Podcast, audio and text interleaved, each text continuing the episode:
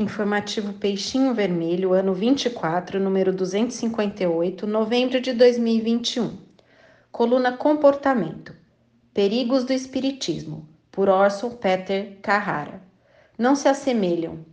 Querendo certos experimentadores do Espiritismo, com o intuito de verificação, fixar as condições de produção dos fenômenos, acumular os obstáculos e as exigências, nenhum resultado satisfatório obtiveram e, desde então, tornaram-se hostis a essas, essa ordem de fatos.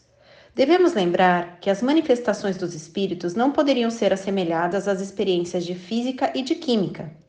Ainda assim, estão estas submetidas às regras fixas, fora das quais todo resultado é impossível.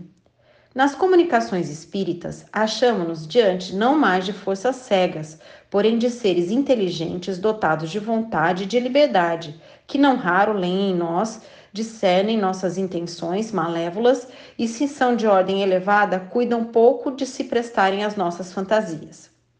Resguarda-se dos embustes. O estudo do mundo invisível exige muita prudência e perseverança. Somente ao fim de muitos anos de reflexão e de observação é que se adquire o conhecimento da vida, é que se aprende a julgar os homens, a discernir o seu caráter, a resguardar-se dos embustes de que está semeando, semeado o mundo. Mais difícil ainda de obter é o conhecimento da humanidade invisível que nos cerca e paira acima de nós. O espírito desencarnado acha-se além da morte, tal como ele próprio se fez durante sua estada neste mundo. Nem melhor, nem pior. Para domar uma paixão, corrigir uma falta, atenuar um vício, é algumas vezes necessária mais de uma existência. Daí resulta que na multidão dos espíritos os caracteres sérios e refletidos estão, como na terra, em minoria, e os espíritos levianos, amantes de coisas pueris e vãs, formam numerosas legiões pela afinidade é que se atraem. O mundo invisível é, pois, em mais vasta escala, a reprodução do mundo terrestre. Lá como aqui, a verdade e a ciência não são partilha de todos. A superioridade intelectual e moral só se obtém por um trabalho lento e contínuo pela acumulação de progressos realizados no curso de longa série de séculos. Sabemos, entretanto, que esse mundo oculto reage constantemente sobre o mundo corpóreo. Os mortos influenciam os vivos, os guiam e inspiram à vontade. Os espíritos atraem-se em razão de suas afinidades. Os que despiram as vestes carnais assistem os que ainda estão com elas. Estimulam-nos no caminho do bem, porém, mais vezes ainda nos impelem ao do mal. Superiores e inferiores. Os espíritos superiores só se manifestam no, nos casos em que sua presença é útil e pode facilitar o nosso melhoramento. Fogem das reuniões bulhentas e só se de, dirigem a homens animados de intenções puras.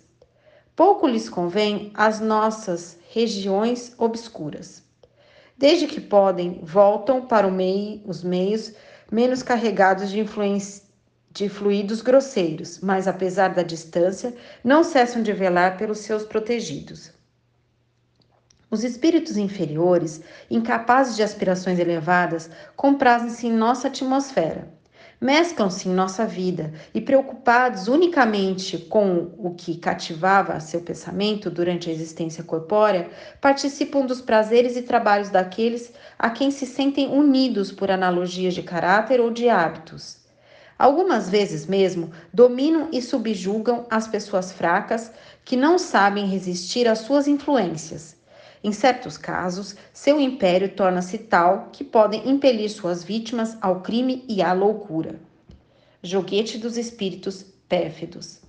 É nesses casos de obsessão e possessão, mais comuns do que se pensa, que encontramos a explicação de numerosos fatos relatados pela história. Há perigo para quem se entrega sem reservas à experimentação, experimentações espíritas. O homem de coração reto, de razão esclarecida e madura, pode daí recolher consolações inefáveis e preciosos ensinos. Mas aquele que só fosse inspirado pelo interesse material ou que só visse nesses fatos um divertimento frívolo, torna-se tornar-se-ia fatalmente objeto de uma infinidade de mistificações, joguete de espíritos pérfidos que lisonjeando suas inclinações, seduzindo por brilhantes promessas, captariam sua confiança para depois acabrulhá-lo com decepções e zombarias. Para expelir más influências. É, portanto, necessário uma grande prudência para se entrar em relação com o mundo invisível. O bem e o mal, a verdade e o erro nele se misturam, e para distingui-los, cumpre passar todas as revelações, todos os ensinos pelo crivo de um julgamento severo.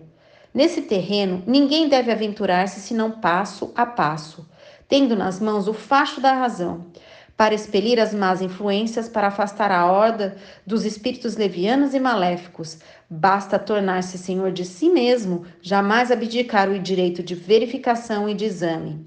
É bastante procurar, acima de tudo, os meios de se aperfeiçoar no conhecimento das leis superiores e na prática das virtudes. Aquele cuja vida for reta e que procure a verdade com o coração sincero, nenhum perigo tem a temer. Os espíritos de luz distinguem, veem suas intenções e assistem-no. Os espíritos enganadores e mentirosos afastem-se afastem-se do justo como um exército diante de uma cidadela bem defendida. Os obsessores atacam, de preferência, homens levianos que descuram das questões morais e que em tudo procuram prazer ou interesse. Reflexos do passado. Laços cuja origem remota às existências anteriores unem quase sempre os obsidiados aos seus perseguidores invisíveis. A morte não apaga as nossas faltas, nem nos livra dos inimigos. Nossas iniquidades recaem através dos séculos sobre nós mesmos. E aqueles que as sofrem perseguem-nos às vezes com seu ódio e vingança de além-túmulo. Assim, o permite a justiça soberana. Tudo se resgata, tudo se espia. O que nos casos de obsessão e de possessão parece anormal. Iníquo muitas vezes não é senão a consequência das expoliações e das infâmias praticadas no obscuro passado. Fonte, depois da morte, capítulo 26, Leon Denis.